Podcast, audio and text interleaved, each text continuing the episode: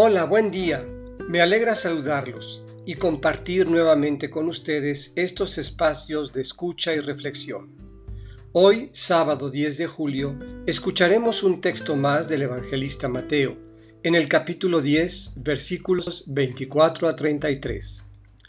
Del Evangelio según San Mateo.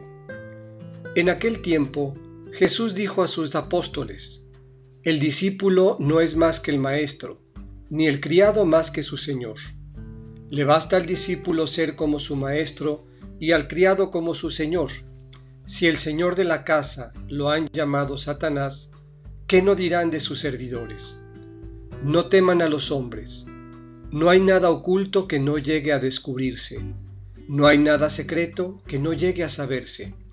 Lo que les digo de noche, repítanlo en pleno día, y lo que les digo al oído, pregónenlo desde las azoteas.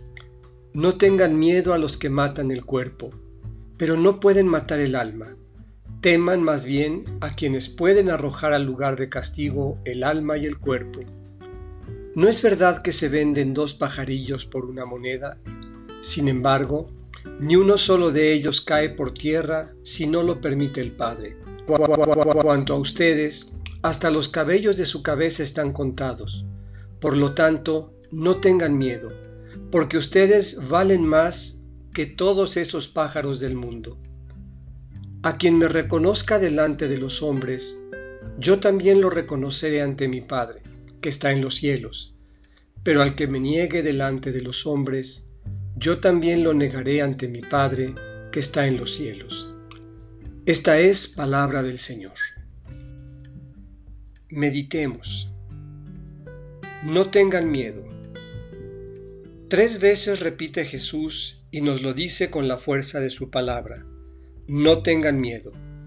No temer a los hombres, a los que matan el cuerpo y a la incertidumbre. Cuando se toma postura por el reino, es previsible un panorama adverso y hostil. Si al Señor de la casa lo han llamado Satanás, ¿qué no dirán de sus servidores? La opción por el reino requiere de una fe indoblegable y una confianza serena. Nada hay más valioso que el corazón de un creyente que habla con la verdad y defiende la vida. A quien me reconozca delante de los hombres, yo también lo reconoceré ante mi Padre que está en los cielos. Pero al que me niegue delante de los hombres, yo también lo negaré ante mi Padre que está en los cielos.